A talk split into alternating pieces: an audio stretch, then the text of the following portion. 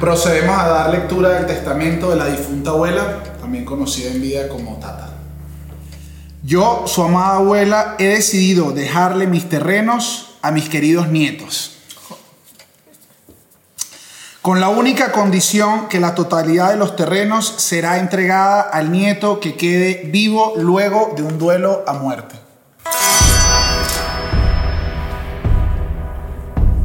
Era la última voluntad de Tata.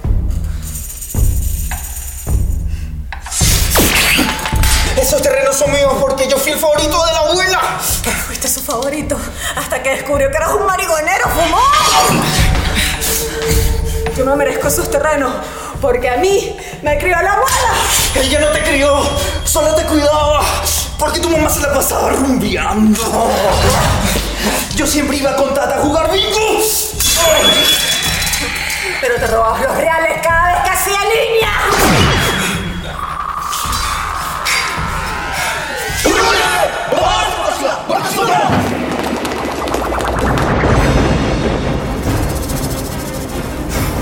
Siempre la felicité en su cumpleaños.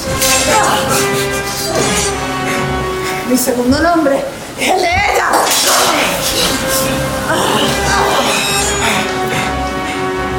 Yo le regalé Navidad una fomentera. Yo le hacía masajes en los pies con mentol. Yo siempre le llevaba dulce de lechosa. Yo siempre le acompañaba a buscar la pensión.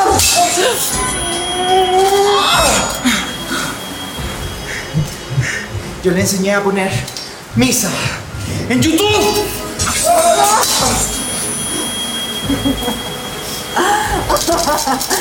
Yo sé. Porque yo la llamaba todos los domingos. Y escuchaba los cuentos repetidos.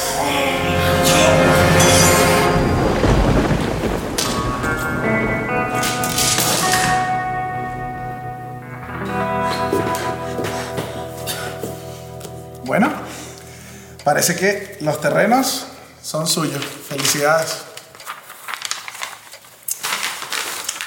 Ahora procedemos a leer quién se queda con las joyas de la abuela.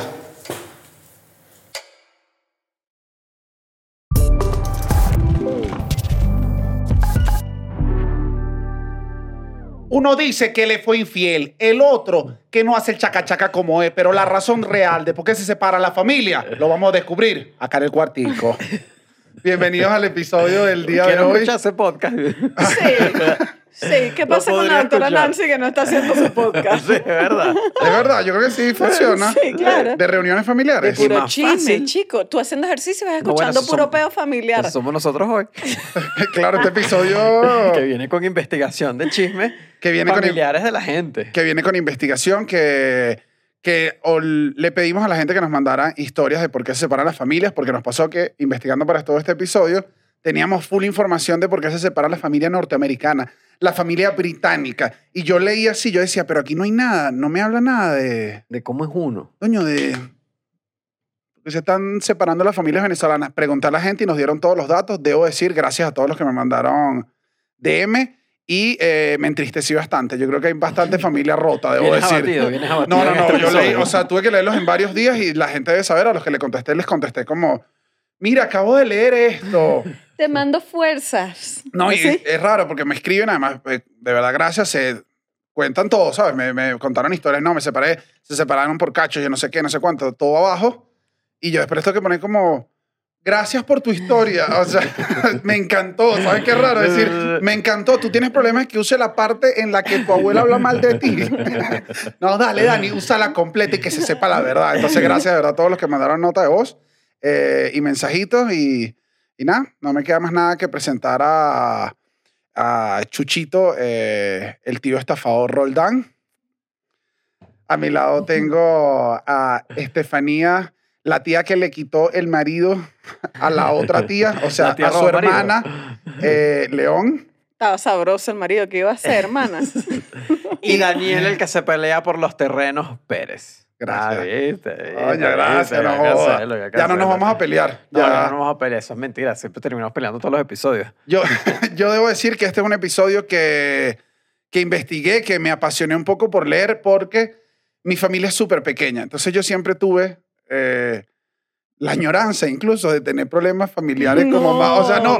¿Sabes qué día yo? Cuando veo esas familias grandes, yo de pequeña, mi familia es mi hermana, mi mamá, ha ido creciendo porque, bueno, eh, embarazo precoz. Yo dije que hay que, hay que ampliar esta familia rápido, ¿sabes? Claro, por eso fue que pasó. Por eso, Por eso fue que pasó. Pero en verdad siempre he sido una familia muy chiquitica. Éramos mi hermana, mi mamá y yo. Y yo de pequeño era como les decía, pero ¿por qué no pasamos una Navidad?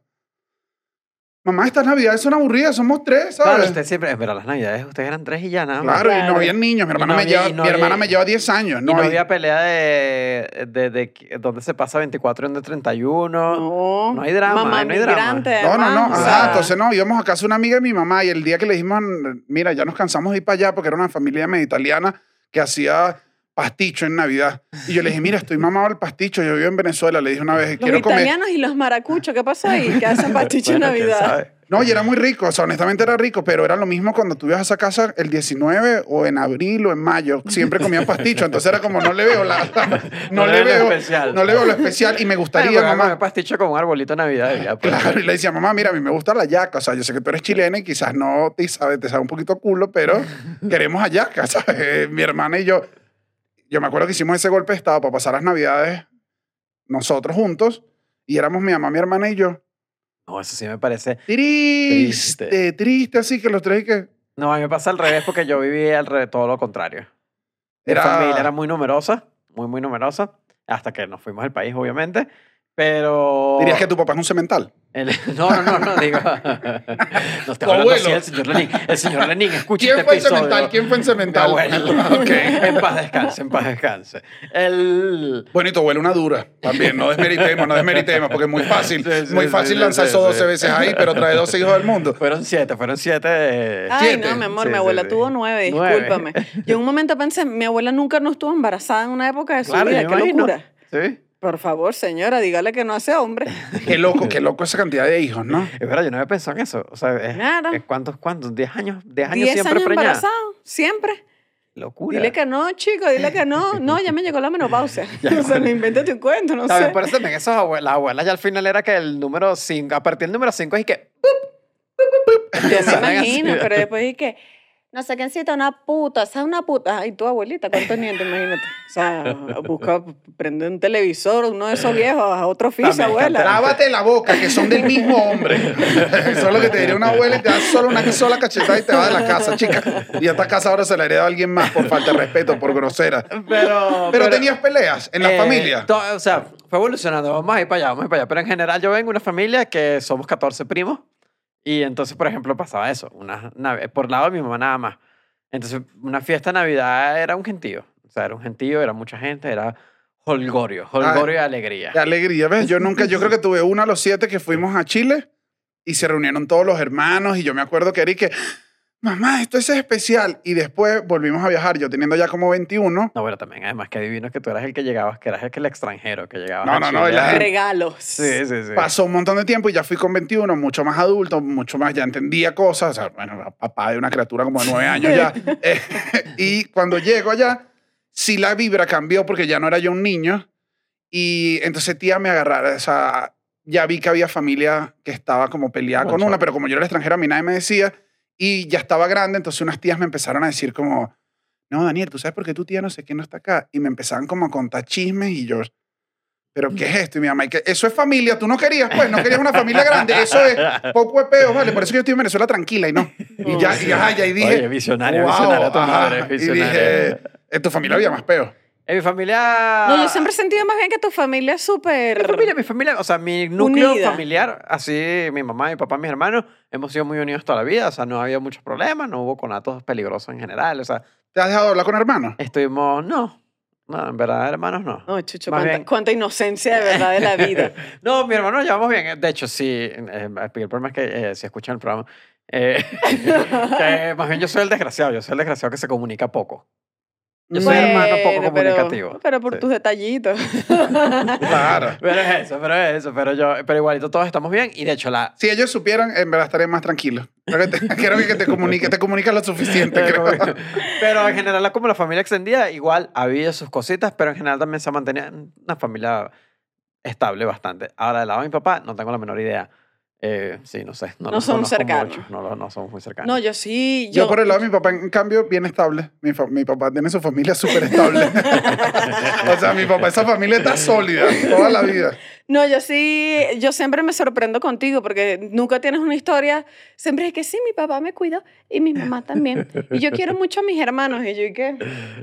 Un hermano, y los peo. Yo sí vengo, hermano, pero de una cosa que es peo y conflicto y peo con peo y este con aquel y este con este y el otro con el otro y volteo y al revés. O sea, yo de verdad les dije, yo de grande descubrí, de grande les estoy hablando 20 años, fui a casa, tenía un novio, fui a su casa y dije, ah, no todo el mundo está loco, no todo el mundo tiene una familia. Ay, familias que son normales. ok, Ay, ok, ok, ok, ok.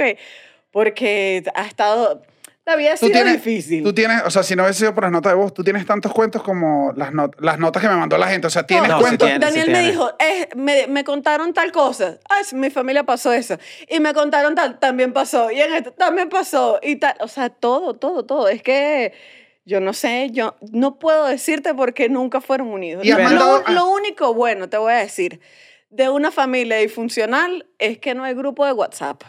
O sea, tú no estás en un grupo de WhatsApp, no hay una gente verdad. jodiéndote, mandando una foto. No, que la abuelita cumpleaños ya. No sabes de nadie, tú te desentiendes. No hay grupo de WhatsApp, hermano. Punto positivo para Claro, la familia que yo descubrí que mi familia tiene un grupo de WhatsApp, o sea, mi familia extendida. Sin ti.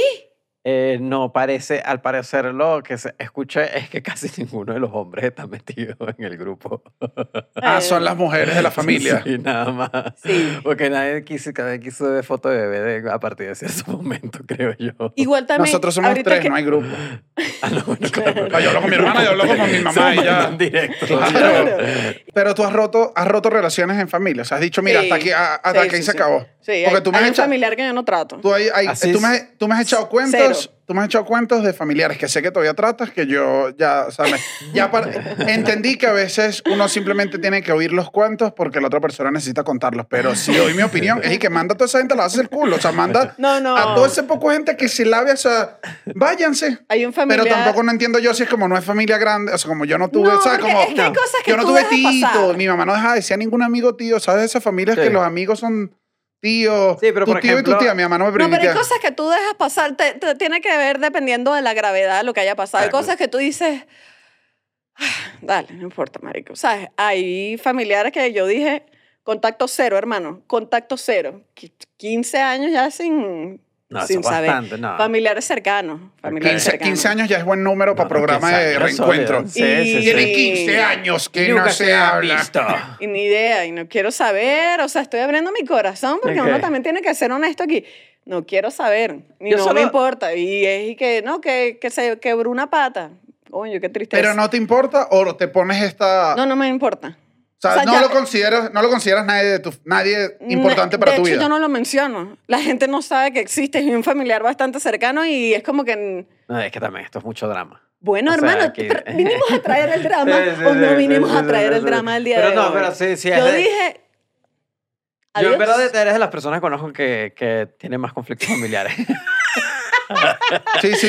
O sea, sí, sí, sí, chiste. ¿Qué hago? Que que cada vez que hay un cuento, que la tía esta, no, esta tía, yo no, que sí, el primo No. mío, el primo Son mío, casi que tantos cuentos que el- yo digo, esta chama se está inventando estos peos familiares. O sea, ¿qué tanto peo viene esa familia? Mira, dile eso a mi psicóloga. En mi familia sí pasó, por ejemplo, que el...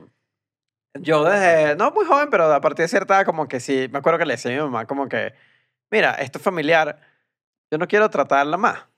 Sea, no quiero, no quiero más. Pues no por Tomaste la nada malo, no, decisión. sí, tú me- como que no quiero, no me cae bien. No me, yo le decía, no, me cae bien. Pero Y- que no te caía bien. ¿Qué era lo que te pasaba? Eh, Su, um, llamemos filosofía de vida. Ok. Y yo sé que no tiene que importarme su filosofía de vida, pero siento que era tan incompatible que es como que no quiero, no quiero, no quiero relacionarme quiero demasiado. escucharte. No, no quiero relacionarme mucho. Ujú. Y mi mamá se molestaba full por eso, pues. O sea, sí me decía como que no, esa persona es familia tuya y si es familia tuya, tienes que quererla. Y yo que yo no tengo que querer a alguien, juro, porque sea familia Ajá, mía. ese- ese- Pu- punto número uno. Ajá, ese es el punto número uno. Ujú. Tienes, tienes que. Tienes un compromiso por tener un lazo de sangre. No. No, yo siento que no. Con tu mamá no lo tienes. No, bueno, no, ajá, yo, yo aquí sí, Ajá. aquí No, sí bueno, rompo, aquí sí hermano, rompo, aquí pero sí ya rompo, hay aquí niveles, niveles. Sí, Exacto, va. no, núcleo sea, por eso familiar digo- básico sí creo que es... Mamá, Yo papá. entiendo ojo, que puede ojo, haber- ojo, ya va. Igual, Ya nos pusimos, Núcleo se regalan familiar. dudas. Este episodio se regalan dudas, muchachos. igual en el núcleo familiar básico, hay papás que no sirven. Y hay mamás que no sirven también. O sea, Sí, sí, claro que pasa que, también- dices, ¿y que qué hago, Creo que también lo hablo desde la comodidad de que mi familia dentro de todo fue funcional Claro. o Ok. ha sido funcional hasta el momento, entonces como que no he vivido eso de esto que está pasando con mi papá o esta situación que está pasando con mi mamá es completamente inaceptable y hay que romper. No, no, lo mío es que yo soy medio mamá huevo, entonces esta persona, entonces esta persona no me cae Pero bien. tú sabías que ella no te caía bien tampoco. Eh, creo que yo le caía bien. Echamos un desgraciado. Hermano, tampoco indaguemos tanto en este episodio Sí, porque sí, nos sí, vamos a quitar las caretas. Sí, sí, creo que yo le caigo bien, creo, que- creo que todavía le caigo bien, pero ya no me cae bien, entonces... Pero tú hablas, No, no, no. Pero hay- no hay contacto. No hay contacto, pero es porque... Te alejaste ya. En verdad sí me alejé ya. ah, pero te no. alejaste sanamente. No es que No, es que ni terminaron que hubo un sí. conflicto ni nada. Por eso no hay nada. No, no hay nada, no hay nada. Es simplemente que fue como que, mira, aquí no hay mucha compatibilidad y eso es lo que yo hablo con mi mamá. Como que no hay mucha no hay compatibilidad aquí, yo no tengo por qué. Ese, y pues, que eso- era ese punto, era como que, que tienes que quererla y que no, yo no tengo que quererla por esa razón. O sea, es como que no, no hay nada. Pero bueno. es. Ese, ese era, como leyendo por el episodio, ese era uno de los conflictos más, como que aparecía en todos lados, que es que cuando vas a romper con tu familia es doloroso porque toda la vida nos han dicho que la familia es la familia. Claro, Es como como- dice Toreto. Claro, y bueno, y Toreto, ninguno de esa gente es familia de él. son amigos, pues que ya ahora es ¿Dónde está la familia. verdadera familia Toreto? Pero no había lazo de sangre. Y, y entonces todo el mundo dice como que está el dicho este, la sangre tira, ¿Cómo es? tira hasta, tira si sea matar, ¿sabes? Sangre, ¿Pero qué es eso? ¿Una canción de eso. Don Omar? No, no, no, la, la, sangre, eh, la, la sangre tira a matar cuando se parece al hijo que salió el hijo de otro cacho, No, ¿sabes? yo lo que he escuchado como que es que sangre- sí, coño, lo- no lo negaste. Estoy Cuando un- buscando ese, pero no consigo eso. Ese y hay otro. Y, eh, ay, la, la la sangre, sangre, es más espesa que el agua. También está ese, que la sangre es más espesa que el agua. Estoy en refranes.com.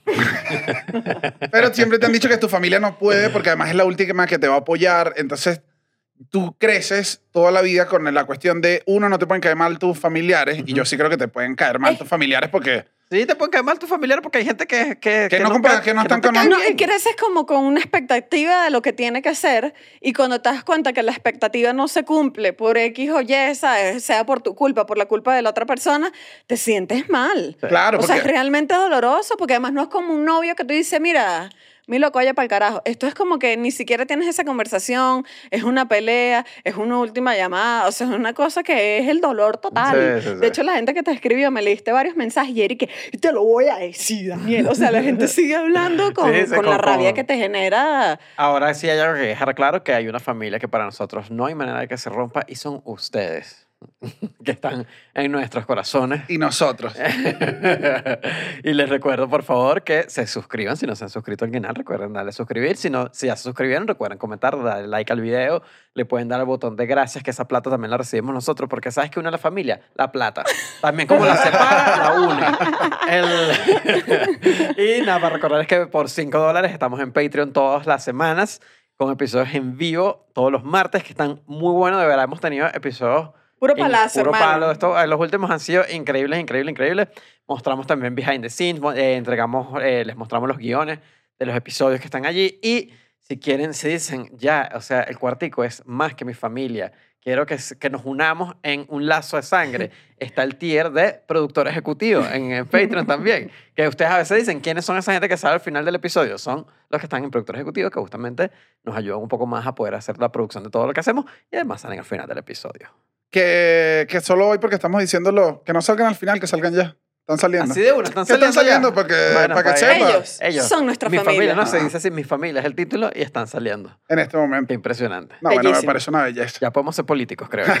Mira, eh, ajá, entonces pasa, o sea, pasa eso, que tienes, es un conflicto en el que creces y chocas. Todo el mundo decía que eh, las familias a lo largo de la vida se, se existen peleas y me separo y las familias están peleadas, yo no sé qué hermano se está peleando, no sé cuánto. Pero que ha aumentado en los últimos años. O sea, con esta nueva generación ha ido aumentando porque antes la vida era mucho más de... En la revolución industrial, la vida era mucho, era mucho más... Antes de la revolución. Yo industrial. creo No, no, no, digo, no, no, no la revolución industrial, digo, pero antes la vida se basaba en terrenos, en si yo me dedico a ser carpintero, tú te dedicas a ser Claro. carpintero. La vida tenía pocas Yo siempre pensaba eso, que eso me, me, que me, me pone, me estresa como que haber nacido en otra época de verdad era eso, y que si tu papá era carpintero, te tocó ser carpintero y no hay Ay, decisión. sin internet, vale. Exacto. Ahí no, en la y- carpintería viendo para el techo. Yo me muero, yo Pero me bueno, muero. por eso no se hacía mejor, cal- mejor carpintero. claro, porque Menos solo Jesucristo. Jesucristo es lo único que no sé si no le fue bien de carpintero. No, no digas eso. Claro que sí le fue bien. le fue mejor Bueno. de Mesías, le fue mejor de Mesías. Ahora, em, o sea, como que el punto es... Ajá, no, que las familias, lo que te estaba diciendo, las familias en ese momento era todo por dinero, o sea, todo se basaba en terrenos, en la estabilidad en un momento de la vida, o sea, hace un par de generaciones o antes, se basaba en éxitos profesionales o monetarios. Era lo único que importaba de la vida. Ajá, y una pregunta. ¿No crees que además del éxito y tener un terreno y una herencia y tal, parte del punto no es también que quizás antes las familias están dispuestas a aguantar un poquito más? O sea, yo he visto cosas, he leído cosas por ahí, obviamente de generaciones pasadas, que es como que, mm, como que, no, bueno, yo me casé con tu abuelo a los 16 y bueno, yo no lo quería, pero eso, bueno, al final seguimos, o sea, era mucho de, bueno, esto es lo que me tocó y ya. Y quizás ahorita hay un poco más de yo hago lo que me da la gana, yo sí digo. Pero también sí- aquí siento Pero- que, que pero- puede ser hasta injusto también de que, que, bueno, sí, pero a veces está, antes la gente sí se casaba más joven, pues, y... Sí, sí, sí. Y también antes la Pero gente se porque el- casaba por tratos por esto mismo, porque si, eras como las casas en Game of Thrones. Como las vacas, Pero vale, era porque te el objetivo- y te vendo a mi mujer. Porque el objetivo de la vida era, era alcanzar el éxito en familia, o sea, se veía Como muy bien. bloque, como- bloque, alcanzó la cuestión y da. Ahí ya pasó un momento donde, honestamente, muchos no vamos a tener dinero.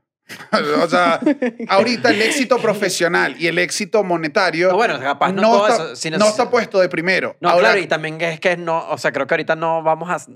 El Imperio Roldán no va a ser un tema de unos terrenos que, vam- que tenemos y mi familia no tiene unos terrenos. Claro, porque ya vivimos en diferentes, vivimos en ciudades, vivimos en otra cosa. Y esta generación está yendo muchísimo más a terapia, está preocupándose por, sus, eh, por su estabilidad mental, ¿sabes? Está empezando a explorar unas cosas que los, los papás decían, eso sí, eso sí, no hable de lo del tío y quédense calladitos todos, ¿sabes? Todos calladitos.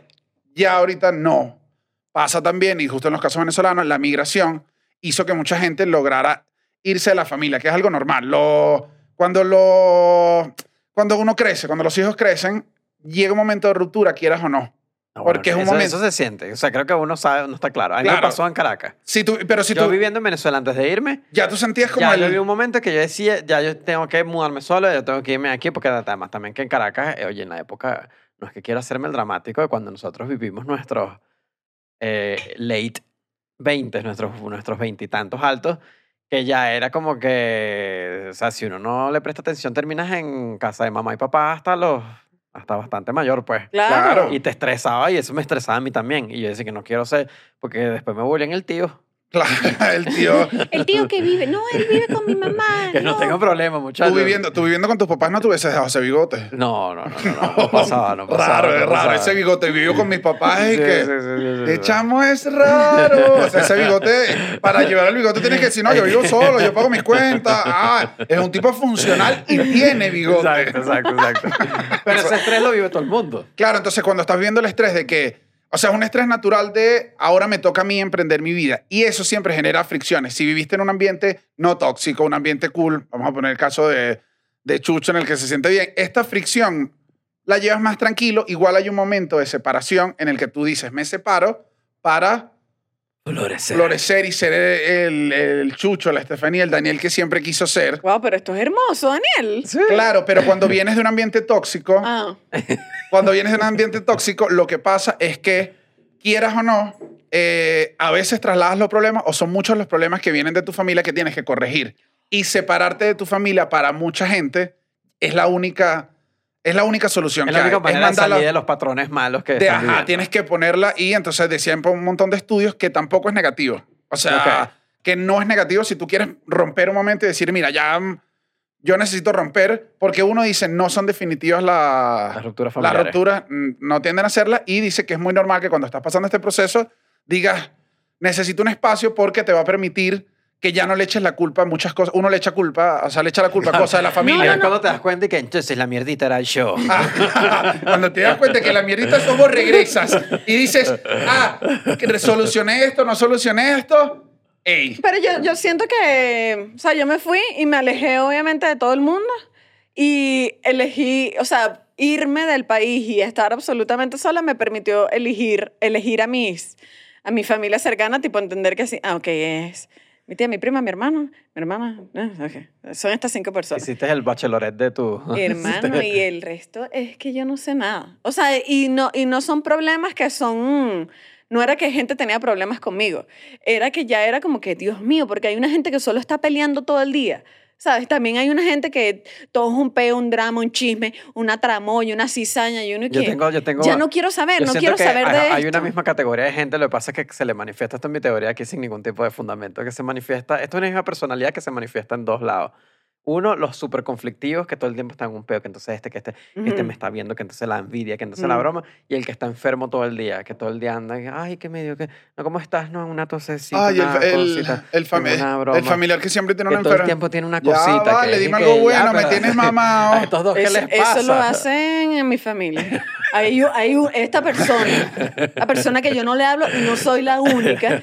Mi hermana, digamos que tampoco tiene muy buenas relaciones y le escribe a mi hermana, Epa, te vi por ahí, pero estabas en Suiza, ¿no? Y mi hermana, y que sí, aquí de vacaciones. Y que sí, vivo Ay, en que- Suecia, pues no, para, no, No, no, es lo mismo, no es lo mismo que irte No, a Suiza cu- desde... Cuando está en otro país, o sea, coño, te, te vi en Egipto. Y mi hermana, jaja, sí, estoy de vacaciones.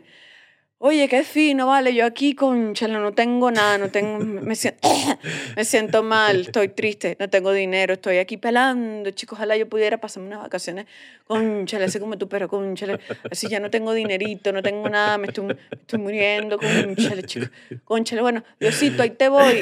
Y mi hermana hace así. Y un día me llamó y me dijo, me tuve que desentender, porque te hacen sentir mal Sí, de sí, vivir tu que vida. también puede que haya personas que evidentemente te pasaste por un mal momento. No, estamos y desestimando si- eso. Y sin No, duda pero hay familiares, no, pero hay familiares que todo... eh, Yo siento que hay que una gente que- Pero les estoy hablando 24-7. No, hay una gente que yo siento que está como adicta a la, A la lástima. de la Claro. gente. Sí, ¿no? sí hay, sí hay, sí y hay de familia. la otra Hay familia. una película muy fina que se llama Pity, una película griega que trata de eso. Es un tipo que se le muere la esposa y entonces to- eh, recibe como cariño de la gente porque se le murió la esposa y después cuando ya pasa un rato que la esposa se murió, el bicho necesita la lástima de la gente y empieza a inventarse cuentos para tener toda De la eso se trata, de verdad, de eso se trata. O sea, cuando descubres la fórmula, dices, "Mm, ya, no, déjame pa, déjame pa, necesito vivir. Bueno, esa es una de las razones clásicas, es que te separas por... Ajá, voy a poner, voy a hacer una, una que no la vamos a hablar porque creo que es bien oscura. Eh, abuso sexual, eh, Asesinato. eh, bueno, pero asesinato te tengo un cuento que me pareció bueno. O sea, Dios mío. es que me llegó, pero me pareció curioso. Lo a- o sea, digo, iba a hablar de los problemas más ideología, política y tal, y dejando afuera los otros que son separaciones Que obvio que- coño, una- un abuso sexual es una separación dura. Ujú. Hay una que era que eh, el tío, o sea, son varios hermanos, y el tío de esta persona era pastor, una iglesia evangélica. Y el, eran tres, su papá, el pastor de iglesia evangélico, y otro con otro primo. No les caían muy bien y parece que tenían muchos conflictos con eh, el pastor, Ok. porque el pastor era obviamente muy religioso, muy conservador. Este pastor parece que descubre que el hijo del tío, Ujú. es decir, su Su sobrino, eh, O era sea, la persona que te escribió. No, no, no, no. no. El, Ah, el el que otro. me escribió está con su tío. Son dos tíos más. Ok. Ok. Descubrió que eh, su sobrino era homosexual y que estaba saliendo con un tipo. Esto parece que lo volvió loco. No se sabe bien cómo lo consiguió, no se sabe nada. Pero eh, el pastor muere de un golpe en la cabeza porque se rebaló en el baño en unas situaciones sumamente Sospechosas. sospechosas. Se muere, todo el mundo queda como súper raro. Y estos tíos, casualmente, este tío y este primo, heredan la casa. No, Eran bueno, los que pero tenían ¿qué es todo. esto? La familia se molesta y van al CICPC y logran exhumar el cadáver, de, logran hacer una autopsia seria al cadáver. contó esto en un DM. Claro. La gente está Lograron- contando un crimen. No, no, no, y cómico. Son como las, las prepagos de Colombia que dicen que alguien aquí le mataron el tío. Entonces la familia, como nota que hay algo raro, porque estos además tenían como este pique y además se están quedando, lograron quedarse con todo, era muy misterioso, les parecía más rara la caída, no era como Ajá. tan señor, van a- con el 6CPC, eh, le hacen la autopsia y al oficial del 6CPC, esta persona por DM me puso entre paréntesis, leer esto a continuación con voz de funcionario educado. Le dijo, no, vale, este fue lo que lo mataron de un, de un coñazo en la cabeza. Esto es un coñazo. Se presume que fue un batazo que le dieron, pero No, bueno, esta familia, eh, los tíos dijeron que no, que eso no pasó. Estos dicen, pero si el forense los dijo, Pero la familia se separó después de esto, me imagino. Esto fue un claro. quiebre heavy que tuvo religión, o No, sea, bueno, que, te- tuvo... Nice out. Claro, que tenía... Pero Cris, le vamos a comprarle la historia. No, no, la, la historia estaba buena, me no, pareció. vale, pero ¿cómo es eso? No, ajá, pero lo que iba, bueno, si hay, hay razones de fuerza mayor que se separan. Una es la toxicidad. Todos hablan de la toxicidad de la familia, que tienden a haber familias que son medio... Uno me escribió que eran tóxicos, como tú dices, esto de... O lástima, o muchos que no te dejan avanzar. O sea, muchos me ¿Pero de qué escribieron... forma? Había una que me decía que su familia toda la vida eh, le decía como, ajá, uno no se siente... Uno se aleja de la familia cuando no te sientes apoyado por tu familia eh, la familia le decía, no, ¿para qué vas a hacer eso? Empieza a trabajar, ¿para qué estás estudiando? La familia siempre como que le ponía trabas a lo largo de la vida. Cuando ella, de hecho, eh, esta chama emigra porque no aguanta, ya dice, no aguanto las trabas, o sea, entre que el país se estaba poniendo feo y las trabas de mi familia, dije, emigrar es La la solución. solución Claro. divina de mi vida. Ujú. Me voy, la familia la jugó, le dijo, ¿qué estás haciendo? Eres una mediocre, o sea, familia que no... Familia que no te deja avanzar, como gente que también debe estar frustrada de su propia vida, o sea, creo que es una cuestión. Se va, logra irle bien, consigue un trabajo, le va bien y e intenta volver a, a retomar las cosas con la familia. Le dice, mira, les, quiero mandar dinero porque sé que la cosa está difícil en Venezuela. La familia le dijo, ¿tú crees que nosotros necesitamos tu lástima y tus limosnas? Ay, No, no. o sea, era un nivel de- papaíto. y era como, mierda, Mira, está- perdón, ya no te voy a mandar dinero, te voy a mandar jabón para que te laves ese culo, chico. Vámonos. Adiós. Yo rapidito, yo sí mando jabón para Venezuela, pero queda miedo. ¿Cómo le van a decir eso, chico? Claro, entonces hay familias, eso, que son Me increíbles. reché, vale. Es que de verdad, chico, cuando uno es malo, que es malo, cuando uno es bueno, que es bueno, vale. bueno, una familia tóxica. Chamo. Entonces era una familia tóxica que eh, como estas habían demasiados cuentos. Es como, eh, no, no, no. Entonces esa es una de las razones, es que no te sientes apoyado por tu familia. Eh, eres homosexual, eh, eso en general, en las familias crean una ruptura si tus padres no te apoyan. O sea, no Claro. te sientes apoyado. Claro. Necesito alejarme un rato, que esto era entonces lo que decían todos los, los psicólogos, que es, cuando tengas un problema con la familia grande, ponle esto. O sea, yo pasa esto, quieras lo que tú quieras, tienes la razón. O sea, por lo general, cuando estás rompiendo por unas cosas de estas, tienes la razón. Tienes que darle tiempo a los papás o a la persona con la que estás rompiendo a que esa persona analice. O sea, es decir, sé que es duro, pero tú le dices mañana a mi mamá, soy homosexual, mamá. Y tu mamá, que esto no puede, que la iglesia... eso". Tu mamá no va a cambiar de opinión Ahí mismo. a la hora. Claro. Y menos las personas adultas tardan más en cambiar de opinión Sí. y en asumir errores que están haciendo. Entonces dice, es duro, pero tienes que... eh, se van a dejar hablar un rato. Claro. O sea, Ah, es inevitable que se Claro, dejen de hablar un claro. rato y tienes que aceptarlo. Y de hecho, si tú estás siendo el que está yendo a terapia, estás entendiendo los procesos, fuiste el que dijiste esto y eres el que lleva la batuta del problema, tienes que entender que va a pasar va a un pasar tiempo. Es, es un proceso porque no se va a solucionar a la hora. O- obviamente depende de cada caso, porque obviamente hay casos más fuertes que otros, pero yo siento que mm, he visto mucho en común que hay papás, por ejemplo, que no admiten ninguna culpa de nada. O sea, yo no te hice nada y tú estás grande y vas a terapia y dices, oye, mira, mamá, quiero hablar algo contigo. Tú sabes que cuando yo era pequeña, tú me dijiste que yo era una maldita basura y eso me afectó mucho. Yo no te dije eso, niña. Eso, eso tú siempre inventando huevonadas, de verdad. Yo no sé por qué tú siempre estás buscando problemas, eso, Alberto. Y uno, ¿y qué? Pero mamá, o pero sea... yo sí creo que también hay un es poquito. como que los yo sí papás creo que hay un poco. Pero yo creo que hay un poquito de injusticia contra los papás, si te soy honesto también. Que es que dentro, volvamos otra vez, volvamos a la- al, estilo, al estilo mental de los 90, ponte. Donde según las reglas de los 90 y según las reglas de nuestro papá, ellos hicieron todo para que te vaya bien.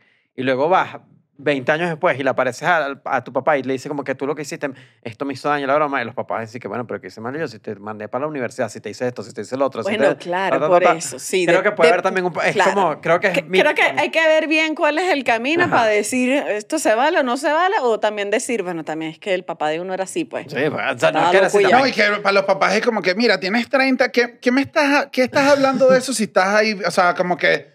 O sea, no estoy, ne- no estoy negando de No, que no, hay no. un proceso Sin que, duda es doloroso que hay gente que va a tener eso Claro. con su familia y los papás y sí, va a haber un conflicto y van a refrescar y decir, mira, esto que estaba pasando no estaba chévere.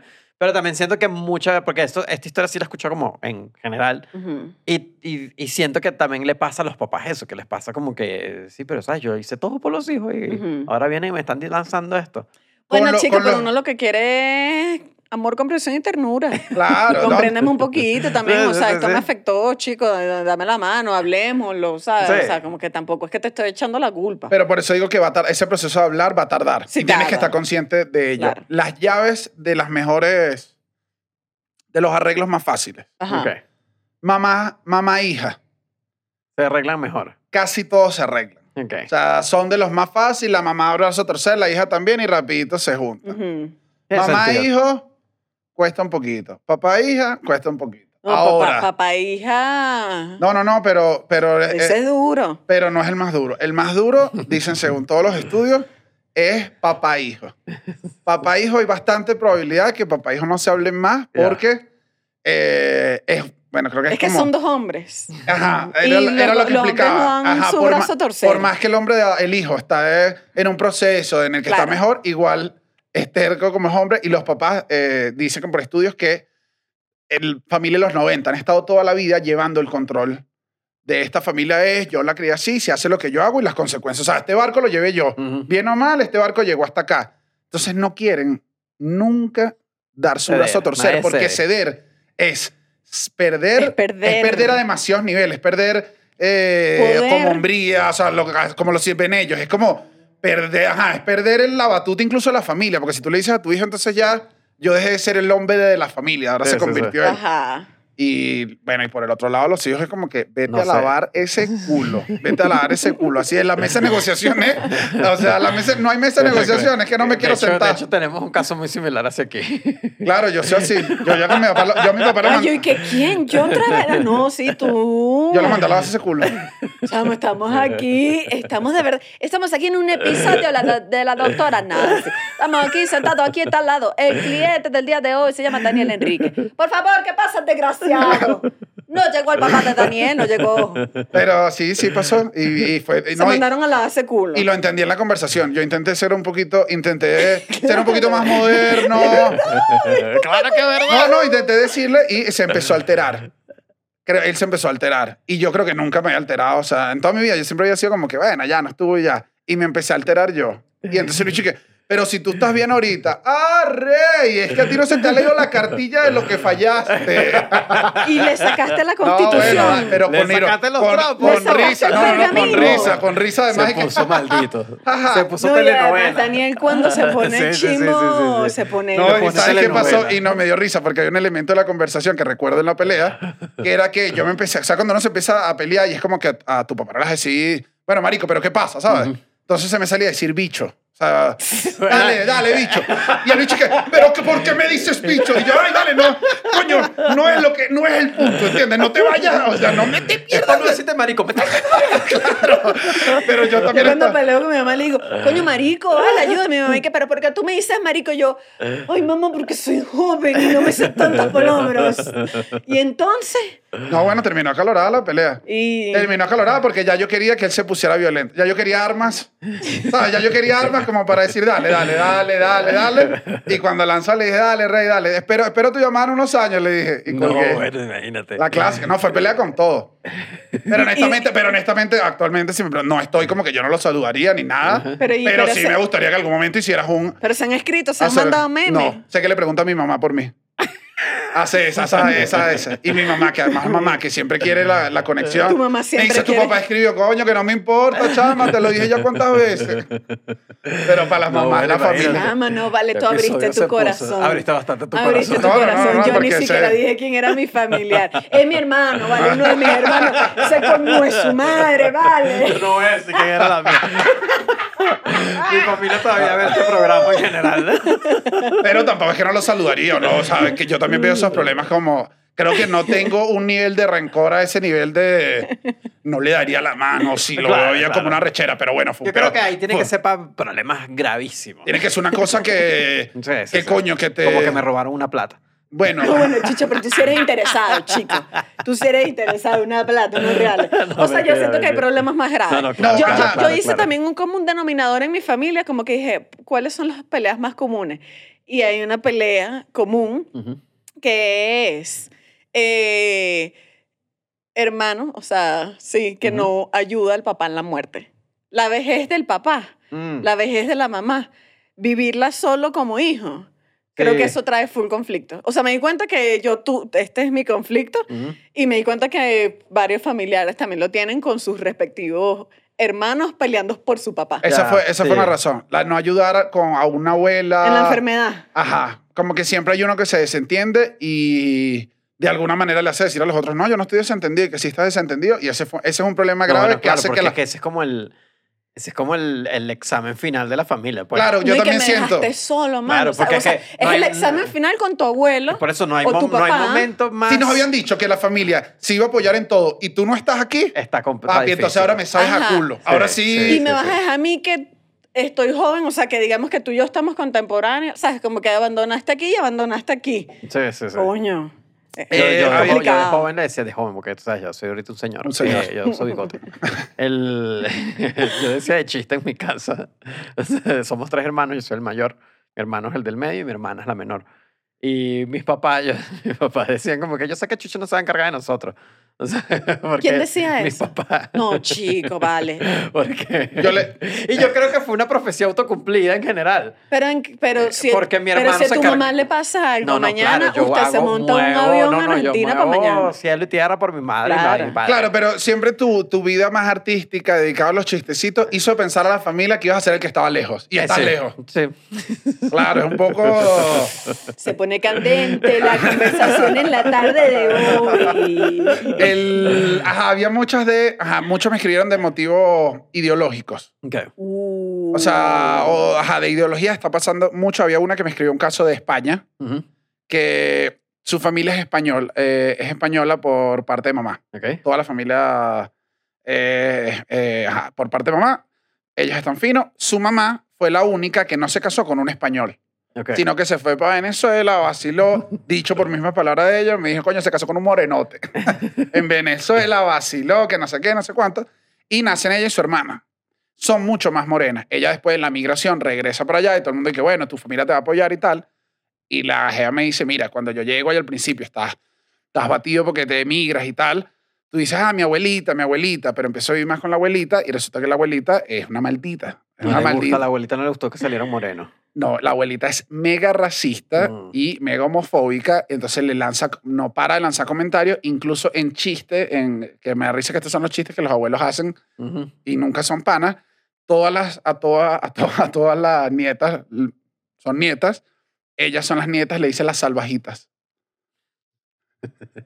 Muy feo, Ay, muy feo. chico. Me pareció, Muy feo. o sea, me pareció, sea, No, pasa que las abuelas saben insultar, eso sí te digo. las no, no. abuelitas no, tienen contemplación. Porque tienen muchos años de vida, también son años de vida, No, ¿eh? y además la edad te permite, la edad te permite insultar sin La edad y miedo. que jaja, el Alzheimer, jaja, asquerosa sudaca. ¿Qué, qué abuela? Entonces ella dice que, eh, que al principio, bueno, le parecía, ¿sabes? Como te dirán a familias ahí como, ay, mi negrita, ¿sabes? O sea, como que no, no lo sentía peyorativo hasta que ya tiene mucho tiempo allá. Dice que hay unos sofás en la casa que ella notó que la abuela no dejaba sentar a la única que no dejaba sentar a ella, su hermana, y bueno, el perro sí ¿qué se sentaba en el sofá. ¿Qué El- es los eso? ¡Qué perros se sientan. Claro, y me dijo, mira, me, me cansé y mandé a esa vieja a lavarse el culo y se separó de la familia y se fue porque es y que tú no, no puedes ser una señora tan racista teniendo... Con tu familia. Ah, No, bueno, en general. Entonces, No, ya bueno, aquí. sí, exacto. No, bueno, en y que general. no, se puede ser racista mientras no Sí, sea en tu no, familia. en general, entonces, esta fue una de, de no. O sea, mira, yo no soy racista y tú no solo eres racista, porque te puedes guardar lo que, que estés opinando es una mierda, sino que lo estás haciendo saber, lo dejas No expresar. venía a tu y los comentarios son millones, millones, millones. Y me dijo, mira. Yo corté y desde que corté esa relación soy mucho más feliz, vivo mucho más tranquila, me acepto a mí misma, estoy en un proceso además de que emigré y ahora sí tengo mi vida y es- pasa lo mismo. Mira, llega a la edad donde está, abuelita, vaya, lávase ese culo. Oye, eso está potente. Chamo, es que Eso no me lo esperaba. este episodio de verdad debería estar patrocinado por jabón. jabón Eh, familiar. había- y había uno de los artículos que también estas otras razones, que está, porque esta era una historia venezolana, pero los artículos eh, eh, que estamos leyendo, que si New York Times de Atlantic, hablaba del caso de un chamo que le pasó más o menos similar, Ujú, eh, americano, igual acá, y la, sus papás son racistas hardcore. ujú. Y ellos no son, eh, ninguno son negros, eh, simplemente tienen su familia, ¿sabes? Como que está tranquilo. Y dijeron un comentario horrible, no lo citan en el artículo, horrible, ¿sabes? Como una cosa horrible, y ellos tienen un hijo. O sea, el, el- el hijo ya tiene hijo, ya tiene nieto, pues. Eh, él le pidió muy educadamente, se acercó a los papás, ya habían tenido muchos problemas antes, y le dijo, miren, por favor, no hablen así frente a mi hijo, porque yo entiendo que a ustedes no les importe, yo soy su hijo, no, ¿sabes? No hay problema. Pero no quiero criar así a mi hijo y estoy tratando de criarlo totalmente distinto. Estados Unidos está viviendo un proceso en el que somos mejores como personas. No quiero. Que los papás le dijeron, pero ¿qué te qué? ¿Estás sensible? Entonces no ves más, no ves más a tu nieto y Claro. separó la familia que tenía ya más de dos años que no se habla con la familia y dijo, hasta que esas personas no se sienten a decirme, a pedirme una disculpa, yo no, no los hablo más nunca a los papás. Claro, y si Que efectivamente eres papá terco que no va a pedir jamás perdón, ni disculpa ni nada, eso queda así. Que por El- además hay una, y además este tiene como la capa que duele a los papás, que es cuando el hijo ya tiene hijos. Claro, ya es como que. O sea, el amor a los padres, es, creo, y el amor a las madres, o sea, es una cosa increíble, pero cuando tienes tus hijos tienes que poner entra por de- uno, ¿no? Hijo, Sí, sí. entra de uno. Entra de uno. O sea, cuando tienes hijos se vuelve. Ya está, tú. yo, yo creo que ya está como en la categoría celestial, pero empieza, o sea, ¿sabes? ¿Qué La- significa Tú esto? tienes La a tu cate- hija en la categoría Ah, En la celestial. categoría celestial del cariño, está tu mamá, Claro, Ah, pero, está tu familia pero- cercana, Pero, pero, tu hija Pero a está este primero. punto tu hija, no lo digo de mal, tu hija es más importante que tu mamá. claro, así porque sea además por tu hija, centímetro. no, y porque, en el, porque además tu hijo te necesita. Claro. Ajá. Y tú ya vas a hacer todo, o sea, ya el de acá hizo todo en adelante, ¿sabes? Incluso creo Claro, que los claro, papás claro. prefieren morirse antes ellos que ver a sus hijos morirse. Claro. es, la es el paso sí, natural de la vida. entiendo, entiendo. Es el Entonces- ciclo de la vida. Esta es la del No, Rey pero León, pero no me la que saber sabía muy esa bien. canción. No me la sabía muy Eh, bien. Solo cantó la primera parte como la de los ñu, ¿no? Eh, Y mañana, y mañana. Tenías que llegar a la otra parte. Ajá, la- les dije, pasa eso. Entonces hay de... eh, pasó mucho también, me escribió mucha gente de Argentina y me dijo que Argentina además creo que está en un proceso...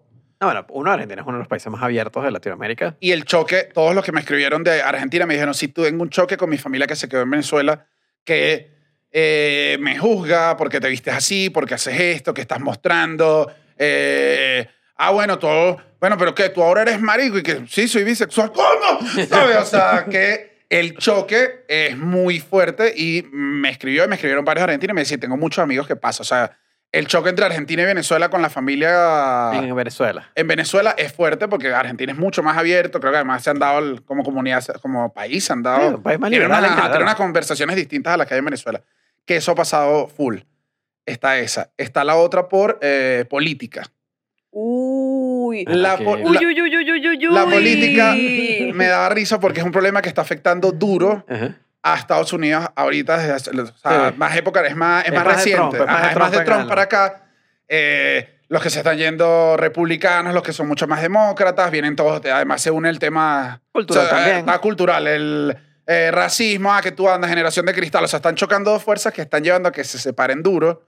En el Reino Unido pasó hace rato con el, El Brexit, El. Brexit hizo que familias se quebraran por completo y me dio risa porque yo dije, ah, esto es algo que en Venezuela vivimos Y en los 2000. que fue político. O sea, el chavismo dividió familias, No, me lo bueno, escribieron aquí- también. Aquí, bueno, muchachos, aquí ya lo he contado, esto no es un secreto. Eh, yo soy chavista. En la...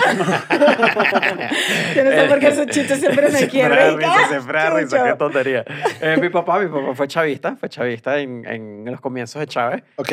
Y no solo eso, sino que mi papá era chavista y mi mamá no era chavista. Entonces ya dentro de mi núcleo familiar Había conflicto ya había interno. conflicto de política. Sí, porque entonces obviamente aquí sí es clásico. Yo no tenía idea de nada de política. O sea, estoy hablando de... eh, o sea, mi papá era chavista en el 98, pues.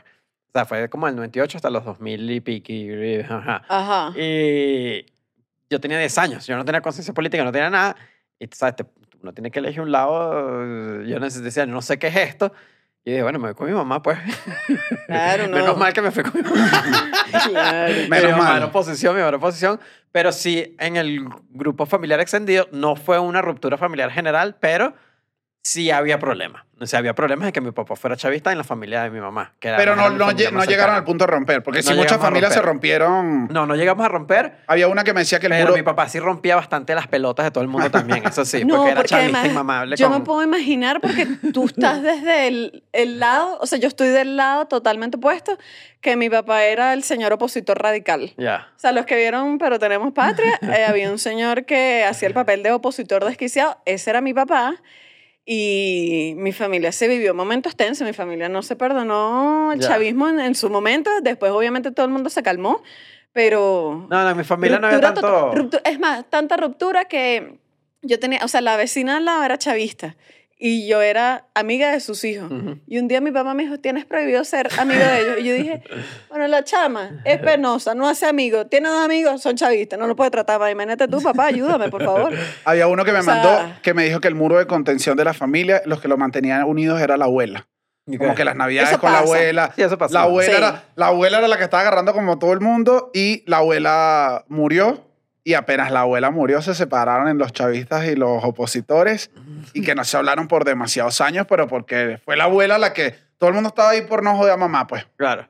Claro. Y se rompió duro. Y se rompe y ya. Y, y no se perdonó por muchos años, que cada vez que yo escuchaba era, porque tú votaste por Chavita. Bueno, lo que yo digo, porque obviamente, obviamente yo fui criada ahí, hermano, ¿qué hago yo también? ¿Saben qué, qué momento fue loco en mi familia? El 11 de abril.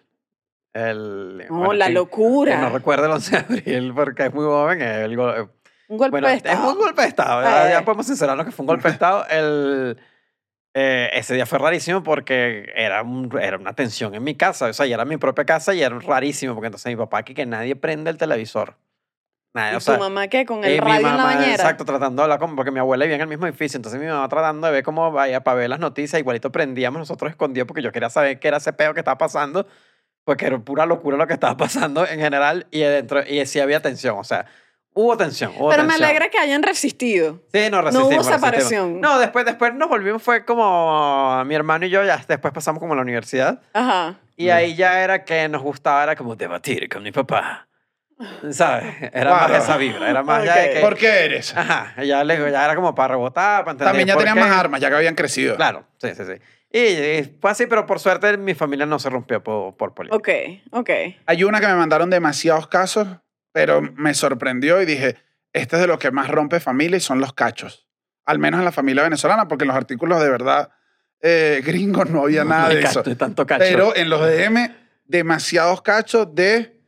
eh, mi mamá descubrió que mi papá salía con su hermana, Con la tía. con la tía. Tías que salen con esposos, de verdad, debo decir que fue un porcentaje alto de los mensajes que me mandaron que no entendía y eso siempre hace que unos tomen postura hacia una de las tías y otros hacia otra de las tías, pues. Chico, pero, pero ¿en qué momento tú te cuadras a la tía? ¿En qué momento No, bueno, te ¿cómo cuadras en la qué momento? Cualquier En la familiar. cocina. Claro. Estás en la cocina, Eva, coño, vale, tú te... Dígame tú que tus mamás son iguales, tu mamá y tu tía. Claro, tu mamá, para los que no saben, Chucho tiene... Chucho, papá, las mamás son gemelas, claro. En tu caso tendría más sentido, te voy a ser sincero. O sea, Claro. si tu, pa- o sea, si tu, si tu mamá, si tu papá hubiese sido infiel con tu tía, tú dices, bueno, Yo no sé si lo le gustaba de alguna manera a mi mamá igual. Yo no sé si lo dije además en algún episodio, o sea, sé que lo dije, no sé si fue un episodio en vivo o algo, pero además de además que mi mamá y mi, mamá y mi tía son gemelas y cumplen el mismo día, evidentemente. Mi papá y el esposo de mi tía cumplen el mismo día también. Celebraban todos esos cumpleaños juntos. Son los dos juntos. O sea, las- Swingers. Ay, no, con todo respeto, verdad, perdóname. Pero, Pero bueno, Pero son como su-. Como swinger más familiar. Swinger familiar, pero son Claro, iguales. como... Bueno, pero está bien moderno, Chucho. Creciste en un entorno... Pero sí me parece rarísimo eso de, de- No, no, no, entre, no. fam- entre con tía. Es raro porque, No, claro, es como cuando vale. se separa. No, y que, que tú estás pendiente de una amiga, una tipa, ¿esta, esta tipa qué? Pero ¿cómo vas a estar pendiente de tu Claro. hermana? No, y además eso es como cuando se separan unos amigos y te toca elegir con quién te quedas. Claro, Te eso quedas- pasa en la familia. como Con, con, qué lado te quedas de la pareja que se separa. Con el más cercano a ti. Claro. O Bueno. sea, si es mi mamá, me quedo, bueno, con la tía que es mi... Tengo un nuevo papá, ¿sabes? Bueno, pero que esa es una de las rupturas y creo que no es de las que, al menos en los casos, había unos que ya me decían como que ya nos hablábamos, no nos hablábamos. Este era uno que no estaba muy... No, claro que nadie se habla ahí. Rompe la familia Es que duro. disu- dilu- dis- disuelve la familia muy, muy duro. Bueno, más allá de los normales, o sea, digo yo los normales, pero cachos entre... Divorcio, pues divorcio es una, una de las separaciones, es la separación familiar más... Pero yo siento, que, yo siento que hay divorcios que son como, bueno, chao. Ah, pero, sí, Chao, pero tú no, también. creo que, O sea, no siento yo- que yo- son la mayoría. Yo trato a la No, se vale, esposa de pero- mi papá y la quiero como mi familia, o pero sea... ahí más bien siento No. que no, no es lo más popular. Uno, eso no es lo más popular y yo creo que eso ya tú viviste los años después. Ya tú no te acuerdas de cuando vino la separación que fueron los gritos y no, estaban no, yo, abajo, porque "Baja, yo, porque dile yo no había baje". nacido, yo no había, yo soy el segundo matrimonio. Por eso no viviste, tú no, No, viviste no. el conflicto. No, no, no. Tú ya viste cuando ya son panas, pues cuando la gente ya tiene años y Claro. es, coño, no es mi ex esposo, nosotros vivimos un gran momento juntos, somos gran amigos. Pero Así es que- que yo la mamá de la niña. Nosotros damos un amigos. abrazo, ¿cómo estás? ¿Sabes? Yo he tenido- Coño, ¿cómo estás? ¿Cómo te ha ido? ¿Cómo? ¿Sabes? Ya la, una relación que cambia, coño, vivimos un momento. Pero yo he tenido amigos que han vivido el momento de tensión, tipo, gente de 25 años, ¿vale? Que te dice, no, lo que pasa es que tú sabes que me voy a graduar de un posgrado que hice en la universidad. Coño, iban mi mamá y mi papá. Y es que ellos se odian, se odian. Yo no sé dónde sentarlos porque se odian. Y es una gente que se separó hace Ay, 20 verdad, Yo no he años. pensado en eso, y claro. siguen en ese peo. Y entonces cuando son eventos especiales tienen que ir esa gente a Y está juntarse. esa gente bajo la presión, así, en la presión total. Claro, eso, esas reuniones. eso yo lo he visto bastante. Claro, por eso, bueno, no, pero eso es otra cosa que no tiene nada que ver. Por eso hay una escena en The Bear en la serie, en El Oso, que yo no entendí. ¿Cuál? De la mamá, que nadie, nadie quiere que la mamá llegue. Yo entiendo, pero ¿por qué no quieren que la mamá llegue? Que claro, porque es familia conflictiva. Que Porque hay cuando la mamá. Tú llega, no hay quieres que la tensión. familia, tú Hay no quieres que el, tensión. el problema llegue. No Sí, quieres. sí. Esta diría que es, eh, bueno, va de la misma mano, religión. Pero el punto de la religión va un poco al punto de ser metiche. Creo que al punto de meterte como te viste la vida, ¿qué es eso? Todos dicen... Ser metiche es mi religión. no, pero si se vuelve, no quiero, no, o sea, creo que cada quien es libre de tener la, la religión que quieren. No voy contra alguna religión, pero pasa que, al menos en Venezuela siento que todos éramos católicos. Antes. no, Antes, no, no, pero puedo ver. Católicos un poco más, pero digo, no todo, creo yo en Venezuela, no todos iban al domingo a misa. O sea, era un, era un catolicismo bien light. Light. No, pero yo puedo ver, puedo ver, porque en, buscando como en esa área, en esa carpeta, tu, tu, tu, religión, eh, mi familia es fuertemente católica. Católica, no todos católicos. Eh, vio el catolicismo, tinky, tinky. Llegó un tío un día que soy santero. Bendito sea Dios para que fue.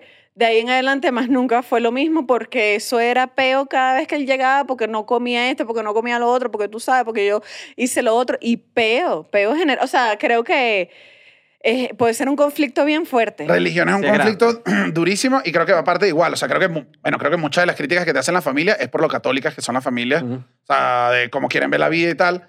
Y pasa que cuando alguien cambia de religión, todos me lo escribieron, evangélicos, testigos de Jehová, unas religiones mucho más como cerradas o mucho más restrictivas, tienden a querer adoctrinar un poco o imponer sus ideas. Bueno, eh, Y que esto genera, o sea, todos me dijeron, esto es que no aguanto, lo, mi familia se hicieron tal y entonces quieren decirme que porque yo me he visto así. bueno, eso fue, eso pasó en mi familia. Se, se vivió. Se vivió, se vivió, se Te- vivió. te Eh, bueno, quisieron- Déjame, déjame, No, además, además tú eres, déjame hacerlo lo más amplio posible, pero... tú eres chuchito ateo. Sí, claro, no, y además eh, una buena parte de los primos, eh, ya dije quiénes somos, eh, somos ateos en general y... Ah, salieron del demonio. Sí, ¿Qué hicieron, no, ¿qué no, hicieron, pero- pero ¿qué ese no hicieron las tías que Más bien salieron? ese no fue el problema. El problema fue que entonces un- una parte de la familia se volvió cristiana y quería convencer a todo el mundo. Entonces aquí no, aquí los ateos nos juntamos con los católicos y dijimos no pasarán. Ah, claro. Sí, sí, sí, Ay, sí. el verdad- la verdadera unión de la religión. Sí. No, los cristianos. Y entonces fue, fue conflictivo porque, porque además era eso, como que nosotros no tenemos problemas con que cambien de religión X o Claro, sea, porque al final, al final es como que No, no, si tú cada quien- quieres arrodillarte a rezar No, y además- seis veces al día es tu Y problema, en además verdad. que no solo eso, sino que, que, que, que si, por ejemplo, uno eligió ser ateo, es como que, bueno, sí, tú también puedes elegir ser cristiano y no pasa nada. O sea, es como Ajá, que... pero una pregunta. ¿Cómo te intentan convencer? Dame datos. eh, No, no, no. Échame chisme, No, no, vale, no, ajá. cuéntame, cuéntame. Me pasa que... Dame, No, dame antes- un mi pollito. Voy a recibir mensajes de mi familia. Voy a ser abogado del diablo. Tú siendo ateo, fastidiabas al resto con porque creen en Dios, porque, o sea, tú fuiste igual, porque yo también siento que uno lo ve desde la perspectiva del, del que se vuelve Del como... que tiene que la razón. Puede que fastidiando más a unas tías, una cosa así. O sea, Claro, eso también es, Sí, sí, eh, sí. estás haciendo lo mismo del otro lado. Sí, sí, claro, pero yo era joven. El, Ajá, pero que te leen una cosa, te... Eh, una vez, esto es un caso muy específico. Que Date Antes que me digan lo que tu Date, familia, de lo que me mandaron siempre era por ropa, porque también fueron, Por eh, ropa, eran no, mujeres, es que la... ¿Qué? ¿Que las mujeres se roban ropa? No, no, no, que la ropa, o sea, que porque estás vestidas, ajá, que se visten como unas ok. prostituticas y la tía, la tía, la tía Cristiana no la aguanta esa falda corta. No, una vez, por ejemplo, nos quisieron traer, un familiar traía, siempre era muy buena haciendo tortas. Ok. Y entonces era costumbre cuando había reuniones nos dieran torta porque era como que, claro, eres la persona que hace torta. Y una, me acuerdo de una reunión claramente que nos dijeron como que acá hay torta, pero antes la torta, para que haya torta tienen que haber una oración. Y nosotros dije que, bueno, aquí tú te volviste fue loca. Porque nosotros no vamos a hacer una oración por una torta porque uno, tú estás, estás, es- Estás jugando con el alimento. no, no, ni siquiera eso. Estás como, estás Pero desprestigiando tu religión si estás, estás convirtiendo una transacción de la oración por una torta. Bueno, Ah, yo claro, había porque- rezado, es lo único que te digo. Así, Cristo, mi Señor, bendito sea Dios, acompáñame en todo. ¿Qué la torta? Claro que sí, mi Dios, aquí estoy contigo. Yo Y lo sí otro hubiese dicho, si le metes quesillo y gelatina, te doy, Capaz si te te rezo, doy capaz dos si te- padres nuestros, reina, pero súbeme la oferta, solo por ponqué. Por ponqué te doy un por mi culpa rápido. Y ahí en general ya, ya habían empezado como las tensiones en general y después esas... eh, Pero estabas en su casa. Y al ¿Dónde final te hizo la oración? mi abuela. Ah, O sea que además mi que abuela te- era la- terreno católico. la- no, no, te- y terreno neutral entre todos, porque la- las abuelas siempre dicen, bueno, vienen todos con sus Sí. creencias. Pero y se armó el peo. En ese momento no peo grande ni nada, pero sí fue uno de los primeros como conflictos que tuvimos como religión, con religión, porque era como que nosotros no vamos a estar haciendo esto por esto, ¿sabes? Como que, que esto es absurdo. Chucho, y, y ¿comiste repa- torta? repartieron la torta. Al final sí porque ganamos. y no hubo oración, pues. Como no se sentó. Como la mismísima humanidad. Pero Claro. sí, y después hubo, eh, pues, no, ya aquí sí no voy a dar detalle, pero hubo más temas un poquito más graves en general que sí derivaron de eh, en religión y que sí derivaron en separaciones un poquito más grandes en familia extendida. Porque es Entonces, la que- religión es bien potente en separar gente. pero porque creo que la religión es, mm, es una manera de vivir. Sí, claro, O sea, la porque, religión porque es lo mismo que pasa, una- es una filosofía de vida, es una broma de que refleja tus valores, refleja demasiadas cosas de una persona y hay ciertas religiones que sí hace que se convierta en un muro para relacionarte con otras personas. No, no, y que sobre todo que es como que lo que dice Daniel. Mira, si tú quieres cambiar de religión, quieres creer en otra cosa, no hay rollo, pero no me metas en tu papel. También es cuando te estás en un pensamiento religioso fuerte, creo yo. eh, si tú crees que vas a ir al infierno, o sea, si tú de verdad crees que vas a ir al infierno, estoy siendo abogado del diablo a la familia que se mete religiosa. Si de verdad el crees abogado del diablo Ah, de en la familia religiosa. Pero tú. si te metes en una religión que estás muy duro y que crees que en verdad nuestras almas se van a perder en el infierno y estás preocupada y si no estás intentando ayudar a tu familia para que no se Sí, pierdan. pero- pero difícil ir a- punto. ¿cuál, es, Sí, cuál es el límite No, entre que yo digo, perfecto, no me meto con la manera en que vas a ir al infierno? ¿Quieres No, que porque es que hay un punto que el, en esa misma relación están anulándote como persona. O sea, porque tu existencia es un pecado, tu Pero esa- existencia es un... Pero esa, pero esa religión la anula, o sea, esa religión la anula de un poco eso. O sea, ¿Cómo? O sea, de alguna manera hay un código de vestimenta, hay unas cosas que ellos dicen, es que no es tu personalidad, es que si haces esto vas a ir al cielo, si no, te vas a purir Claro, en el pero infierno. estás anulando a la persona, o sea, estás diciendo que tu existencia eh, es inválida. Claro, pero eso es porque tú lo ves así. Claro, pero si tú ellos estás del desde otro su- lado, no ves como que tu existencia es inválida, lo ven como que necesito que te salves. O sea, desde su, Se desde, entiende, desde- se entiende, desde pero su óptica, creo. Yo, obviamente lo Ojo, veo desde el lado de que te están invalidando como de- persona. pero pues. desde su óptica hay un podcast cristiano que están hablando tus familiares diciendo, o sea, ese chamo no entiende Es que que, yo tuve se un comió ese primo. pedazo de torta. yo tuve un primo que comió una torta traída por el demonio. ¿Entiendes? Y le dijimos, ¿te puedes salvar si rezas? Y tú dijiste, no. O sea, es No, que eso, que-. Es que es una filosofía, creo que es eso, que la El- religión, el- la- lo, lo único que la, la religión trae cosas raras que... Como apariciones, digo yo. sí, o sea, Yo, sí. lo, yo lo siento, yo siento que hay que orar, hay que orar un momento. hay que, sí, hay No, que, no me vayan a asustar. No, hay que a- hay no que hay que unirnos, unirnos como familia acá Para que... y cerrar un poquito los ojos y orar porque baje, baje ese ser celestial La torta. llamado No, ExpressVPN. Todavía Ah. no puedo creer que te pare todavía acá. Aquí está Chuchito, ¿qué hace. ¿qué, hace, ¿qué hace esto que solo se logra en la unión familiar? ¿Qué hace? ¿Qué se puede hacer con este link? ExpressVPN, que es un servicio de VPN, que les hace, que es un VPN, para arrancando por ahí, un VPN es, no es una enfermedad, es algo que pueden instalar en la computadora, en el teléfono, en el iPad, en el dispositivo que usen, para hacer pasar su conexión como que están en otro lugar. ¿Y para qué sirve eso? Si necesitan entrar, por ejemplo, a un banco en un país que no les permite, si necesitan entrar a, quieren ver unas películas que no están disponibles en su país en un servicio de streaming, también eso puede hacerlo. Entonces tú pones aquí, por ejemplo, que era una película que está en España, pupi, pones que está en España y ahora mi computadora está en España, ahora puedo ver HBO Max de España y veo las películas de España. Eso es ExpressVPN. Si, si contratan el servicio por un año usando exclusivamente el link que bajó del cielo con nosotros, reciben tres, y contratan un año, reciben tres meses gratis, cortesía del cuartico. De verdad que, que más unión familiar Sí, no, que ya va, tenemos- televisión. Tenemos que hacer que se vaya otra vez, perdón. Ah. Para que se vaya. Listo, se fue. Sentí como Una paz. una paz. Estafas. Ok. ¿Qué? Estafas que derivan, voy, estafas slash dinero. Ujú. Porque no siempre son estafas de voy a estafar, pero negocios, herencia, terrenos, eh, prestar plata en una situación difícil. Ah, no. Todos, todos decían Yo hubiera como... pensado que no pasaba mucha cosa de eso. Pero que, siento que En familia. igual ahí hay ciertas categorías, porque bueno, una pelea por un terreno creo que es algo más común, una, ¿sabes?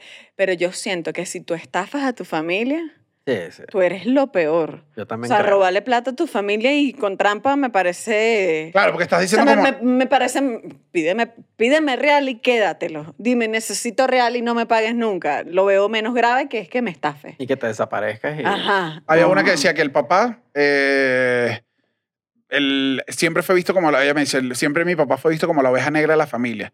El bicho le empezó a ir bien, o sea, creció, fue el único que le iba bien de la familia, entonces ya dejó de ser la oveja negra. Ya venían con, ese, con esa cuestión. Él monta un negocio con el hermano, el hermano lo estafa.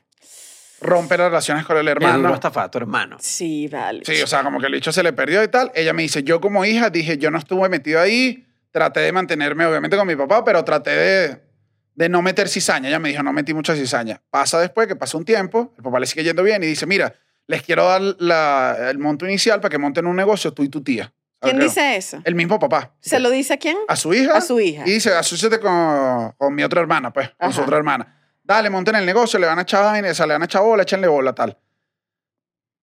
Tienen diferencias ella la, con la tía, pelean demasiado y la tía le hace lo mismo que hace este hermano y le dice, no, que esa empresa es mía, pero que si esos reales los dio mi papá, o sea, el capital inicial lo dio. Discusión dura y rompieron relaciones y eh, la tía se queda con la, Con el negocio. con el negocio y esta chama me dice, ese es mi papá que no quiso pelear con su hermano. Yo le escribo todos los días a mi tía para cobrarle y no descanso hasta escribirle y le escribo y le escribo y le escribo, así sea para fastidiarla Excelente. y me vas a cobrar, o Una sea, me, va- heroína. me vas a pagar porque me le- o sea, y ya entonces este tema generó incluso problemas con ella y su papá Claro. a nivel Porque de el papá que no fino, quiere que tú, cobrar. fino que tú te dejaste joder por tu hermano, pero yo no me vas a joder por mi tía. ¿Hasta cuándo? ¿Hasta cuándo esta familia que además creía que tú siempre fuiste el malo y ahora están contigo por el billete? Bueno, pero Vamos. Dios mío. No, no, no, no, yo leí, yo estoy batido. O sea, yo ahorita vi, o sea, a mí fue como que me, yo vi, yo vi la realidad de las familias disfuncionales. No, vale, yo estoy afectadísima. Plata, terrenos, eh, Claro. casa, o sea, con quién se queda con... Herencia. eh, Esa sí es la con- única que me fue, ah, plata sí, pero no hay como que demasiada plata por ahí como para andarse peleando. También siento que la herencia no es como...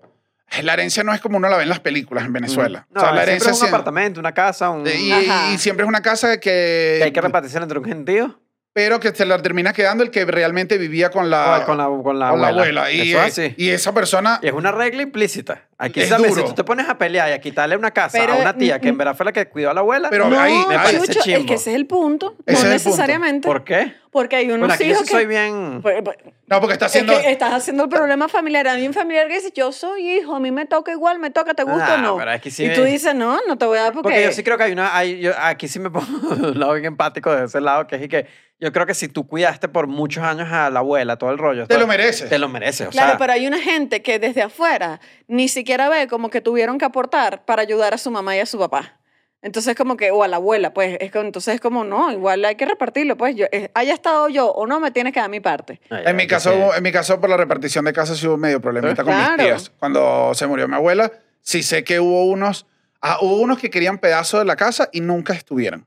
Ok. Es- eso lo odiaba. Había uno que parecía ser el más consciente porque él sí le daba dinero a mi abuela, pero nunca la cuidó. Y cuando empezó la casa dijo, yo quiero mi parte y me sabe a culo. Y Pero dio real, entonces te dejan en una posición claro, complicada. él era como, bueno, ajá, está como Ok. tal. Y mi tía, que mi mamá dijo como que no vale, o sea, es mi tía, o sea, mi tía fue la que se caló, ¿sabes? A, a los papás, mi abuelo tuvo Alzheimer y fue, se perdió el abuelo y tenían que, ¿sabes? Y era ella la que se le perdió el abuelo al papá mil veces. Ajá. Y fue problema. Todos quisieron su pedazo y todos lo Sí. quisieron de una manera dura. Que Ay. tú dices, el dinero, el dinero es una... no siempre hace pelear a la gente.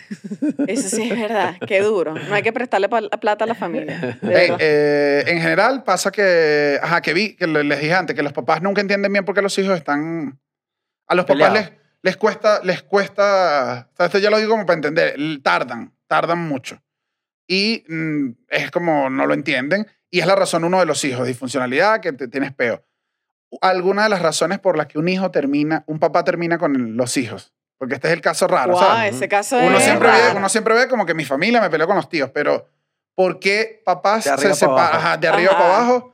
La razón uno, uno es que a los papás no les gusta la pareja de sus hijos. es la razón uno. Esa mujer no te conviene, ese tipo no te conviene.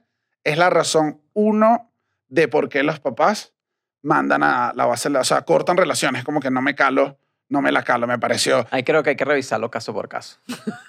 Hay que poner una lupa en las Sí, carpetas. hay- Hay, que hay no, generaliz- no. Ah, pues, generalizaría yo. General pero termina, Miranda. pero termina siendo como dándole la razón al hijo, que es, que es la razón uno que te estás metiendo en mi vida. O sea, yo no, Claro, yo nací capaz- yo no supe si tú escogiste papá Oye, o pero papá. capaz el papá está viendo algo que no está viendo el hijo mm, cuando está claro, pero a, loco. pero a nivel de ser, a no, nivel... no, tiene, yo sé, yo sé, el hijo tiene que aprender Claro, por su cuenta. No, y- no, no, no. y- pero, pero no sé ni cuál es el caso. ¿Cuál es el caso? Eh, No, bueno, ponte que sea alguien que te lleve eh, muy eh, Pero vas a pragmáticamente a un mal estilo de vida, ponle. Y no quieres que tu Ajá, hijo se pero, vaya... Pero- pero- drogas, ah, te das pero- cuenta Sí. que, no sé, la, la otra persona está en unas drogas raras, No una sé, no cosa. Pero le vas a cortar, o sea, te- aquí les hablo como padre. si ves maltrato familiar, ¿sabes? No, Mi ajá, sí, Por maltrato familiar, sí, hay- que hay- le- pero no le cortas. Como No, papá no, no le cortaría, pero- yo no le cortaría, le diría, no, no, porque Sí, al, contrario. que darle más la bien estás dejando sola a la persona. Ajá. Pero y si es un problema de drogas es lo mismo. Cualquier, Bueno, sí. cualquier cosa que tú veas como mal camino, al final esa persona te necesita y es tu hijo. Es como, ¿por qué no le vas a No, decir aquí no vente? vas a ganar la conversación porque tú tienes hijos y nosotros no, así que... Ay, disculpen. pero, pero bueno, esa me pareció, me pareció loco, que es lo buena, que... No, no, pues imagínate tú. Me, me vas a parir. Me- primero me arruinaste la vida pariéndome. y ahora no me vas a tratar. Tú me odias. Hay, hay uno de, los, de las que dicen como que, ajá, expliqué que como todos, todos estamos generalizando, todos los problemas tienen que Claro. agarrarse con detalle, no es lo mismo, bueno, no qué sé yo, el batazo, el, El batazo, en la cabeza al al, pastor tío. O sea, hay niveles Claro. de, de cómo puede ser, sí, sí, de cómo te separas, pero dicen la mayoría que es, uno, si es por razones de que tus papás no entienden tu nuevo estilo de vida o no entienden eh, quién eres tú eh, que te encontraste y, ¿sabes? Problemas de todo ese tipo tienen que dar tiempo. No está mal que te separes. Era lo que decía todos, como que no está mal que te separes. No te sientas culpable. u Obviamente te vas a sentir culpable porque es tu familia, te estás separando de tu familia y es una vaina que, de lo que hablamos al principio, te han dicho toda la vida que es tu familia, entonces no te, o sea, como que no te tortures por eso, soluciona tu problema, tómate el tiempo que tú necesites estar. Puede que nunca regreses a tu familia y bueno, tú vives familia, armaste tu familia como lo quieres el sueño, pero todos dicen que el nivel máximo de elevación es cuando regresas. Ok. O sea, dice, Es el dice, perdón. dice, ajá, dice que son procesos. Dice que cuando tú te separas de tu familia para conseguir la persona que eres tú, por eso digo, no son los casos extremos, te conviertes en tremenda persona. Todos dicen que cuando vuelves al paso que es, sea que tú fuiste el que diste el paso a empezar las conversaciones, ponía el ejemplo de este, de que hasta que a mi papá no me pidan perdón, Ujú. de repente tu papá no te... Fuiste tú y pediste primero. No, ni siquiera tienes que ir a pedir perdón, tienes que decir, mira, queremos hablar, ustedes tienen unas posturas que yo no estoy de acuerdo. Ah, entonces tú decía, eh, en algún momento tú te toca entender que, bueno, entonces toca negociación, vamos a negociar. Y las negociaciones son, no se hablan de política. Eh, tu ideología, o sea, como que también, obviamente, el tiempo Pero ayuda a que papá también baje la guardia, mamá y papá baje la guardia y los dos sean como, podemos hablar ahorita en un terreno neutral y ya empiezas a evaluar las cosas, pero que arreglarte sí es una cosa que no es de fuerza mayor, te eleva como persona y todos dicen, es cuando consigues volver al círculo y dices, nunca me he separado de mi familia, de la que de verdad te importa, la que de verdad es cercana. Si no, mándalos a la base ese culo y vive tranquilo y búscate, búscate amigos que también son parte de la familia y... Igual tenemos el episodio de cuando tus amigos se hacen, se vuelven tu familia. Es un excelente episodio también que está más o menos relacionado a este. Sí, que, que como Y que te con- vuelves a pelear con tus amigos porque es que igualito es, el problema eres tú. Claro, no, bueno, si ya te peleaste con la familia y te peleaste. Coño, rey. esto. El, el- Y, y también, eh, si tienen un cuento, échenlo. O sea, un cuento que quieran echar para eso, gas, échenlo en los comentarios para ver, pues. Leerla, nosotros leemos todo. Nosotros leemos todo. Pero bueno, chicos. mira, Bueno, un- vale, esto pero- fue un episodio de chismes este- ajenos. Este, este es un bueno, y chismes nosotros también. Digo. chismes nosotros, vale, sí, la sí, gente sí. va a salir loca, que no, que tú supiste, no, que Chucho, que Delayo, que Daniel Enrique, que esa gente no trata a su familia. Pero nada, gracias por estar acá. Eh, bueno, con los familiares que puedan, háblense. Con los que no, sean felices y viven y encuéntrense. Los queremos mucho.